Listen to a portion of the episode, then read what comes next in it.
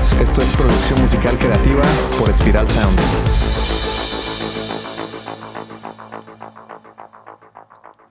La grabación es una de las etapas más importantes de una producción musical. Si tienes buenas tomas en bruto de cada pista de audio, el resultado final de tu canción será impresionante. Es muy importante que recuerdes tener un excelente repertorio antes de grabar, que nuestras canciones transmitan emociones, porque una mala canción, por muy bien grabada, mezclada y masterizada, si no conmueve, no sirve para nada. Recuerda que la música son emociones que se transmiten a las personas. Una vez que tenemos buenas canciones y hemos conseguido exprimir al máximo nuestras habilidades para llegar al sonido que estamos buscando, ya podemos pasar a la segunda etapa, la grabación.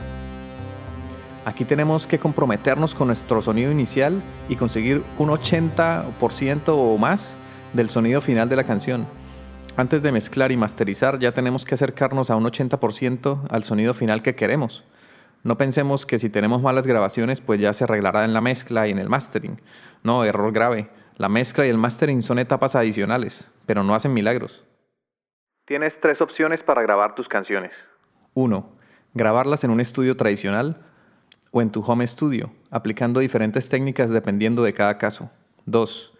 Utilizar instrumentos virtuales, cajas de ritmos, amplificadores y pedales, baterías digitales, teclados y, sintetizadores MIDI. Y 3. Utilizar samples, muestras de sonido grabado de canciones, instrumentos o cualquier sonido creativo. Podemos utilizar todas las opciones. Por ejemplo, grabamos las voces en un estudio profesional, utilizamos samples para la batería y en nuestro home studio añadimos unos sintes con nuestro teclado MIDI, grabamos por línea un bajo y grabamos una guitarra a través de nuestra interfaz de audio. Al momento de grabar tenemos que saber elegir qué micrófono vamos a utilizar dependiendo del sonido que estamos buscando. Por eso es muy importante antes de grabar haber pensado en cómo queremos sonar y qué grupos o artistas comerciales podemos tomar como referencia para poder acercarnos a su sonido.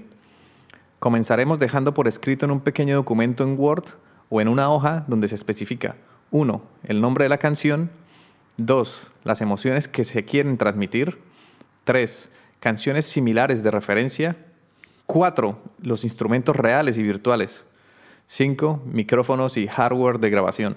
Vamos a trabajar como lo hacen los estudios profesionales. Vamos a hacer que este plan de grabación, para que, para que tengamos muy claro cómo vamos a sonar, Luego de completar nuestro plan de grabación, ya podemos ponernos manos a la obra. Vamos a ensayar nuestra canción hasta que la conozcamos totalmente y que podamos tocarla hasta con los ojos cerrados.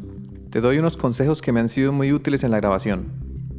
Al grabar voces, por ejemplo, hay que tener en cuenta el efecto de proximidad, el cual ocurre cuando nos acercamos demasiado al micrófono, ocasionando que las frecuencias graves se realcen. Si la persona que va a cantar tiene un registro muy grave, igual conviene alejarla un poco más del micrófono para que no tenga unos graves exagerados y pocos naturales. Usualmente la distancia ideal para cantar frente al micrófono es de un palmo, o sea, unos 15 centímetros de distancia entre el micrófono y tu boca. Esa es la distancia suficiente para obtener buenas grabaciones de voz.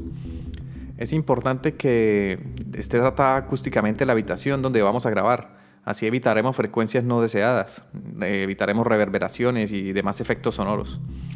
Si vas a grabar la voz en tu home studio y no tienes un tratamiento acústico, puedes coger un colchón y ponerlo delante del micrófono para evitar reflexiones, o bien puedes cantar dentro de un armario lleno de ropa y así conseguirás mejores grabaciones. Quizá el mejor micrófono para que grabes en tu home studio no es uno de condensador, que es mucho más sensible, y si no tienes tratamiento acústico en tu habitación, pues un micro de condensador te dará muchos problemas. Entonces es mejor idea utilizar un micrófono dinámico, que no capte ruidos indeseados. Mejor dicho, si tienes tu habitación con tratamiento acústico, sí vale la pena utilizar un micrófono de condensador. Si no, pues utiliza uno dinámico. Hay micros dinámicos con muy buenas prestaciones y versátiles, como el que yo uso para grabar este podcast. Es un Electro Voice RE20, el mismo micrófono que utiliza Tom York de Radiohead. Otro aspecto importante que debemos tener en cuenta es nuestra DAW. ¿Cuál Digital Audio Workstation vamos a utilizar? La DAW es un programa que nos permite trabajar con audio digital. Tenemos Logic Pro, Ableton, Pro Tools, Cubase, FL Studio y muchas más. Cualquiera de estas DAW son muy robustas y puedes elegir la que más te guste y se ajuste a tus necesidades. Si quieres que te asesore sobre qué DAW escoger, mándame un correo a ciro.espiralsound.com, ciro con C. Cuando ya tengas tus pistas de audio grabadas en la DAW, es muy importante el orden Recuerda ordenar las pistas por colores. Así le pones, por ejemplo, color azul al bajo, naranja a las baterías y percusiones, verde a las voces, morado a las guitarras y amarillo a los teclados y sintetizadores. También es importante que pongas el metrónomo y grabes una pista de guía, así los otros instrumentos sabrán qué seguir. Después graba la sección rítmica, ya sea la batería, el bajo o una guitarra. Es mucho más fácil que los demás instrumentos sigan a la sección rítmica. También graba las armonías, la estructura de acordes y luego graba las melodías para finalmente añadir color o añadir rellenos de percusión, los coros, rellenos de efectos o sonidos que le, aportan carácter a tu producción. Luego de grabar y ordenar las pistas, ya puedes hacer una pequeña premezcla. Ve ajustando los faders y le das un volumen adecuado a cada pista, teniendo en cuenta cuál instrumento es protagonista, suele ser la voz, y cuál instrumento es de colchón, suelen ser teclados o guitarras rítmicas. Importante, que recuerdes que sonar más alto no significa sonar mejor. El objetivo no es sonar lo más fuerte posible, sino que se trata de transmitir emociones. Aquí pasamos a otra etapa, la edición. Es el momento de pulir las pistas, es el momento donde eliminas los ruidos, haces fade in, crossfades y fade outs, donde eliminas las pistas que no aportan nada al tema, donde haces el comping. El comping se trata de seleccionar la mejor toma de las pistas duplicadas. Luego pasas a arreglar las notas fuera de tempo y luego pasas a la edición de tono, donde afinas las notas que suenan desafinadas. El siguiente paso es mezclar la canción es toda cabida a otro podcast. Pero básicamente lo que se hace en la mezcla es organizar paneos, que cada instrumento tenga su espacio en la imagen estéreo, se aplican correcciones y mejoras en la ecualización y compresión, se balancean los faders, se aplican efectos 3D como reverb, delay, chorus, phaser, y finalmente se automatiza para darle a la canción una sensación de movimiento, que no sea toda plana y estática y aburrida. Para terminar el proceso de producción musical, pasamos a la masterización, donde también hay que hablar de esto en otro podcast, pero prácticamente lo que se hace al masterizar es maximizar el volumen para que compita a nivel comercial con las canciones que suenan en los medios masivos. Se equilibran las frecuencias y se controla la amplitud de estéreo.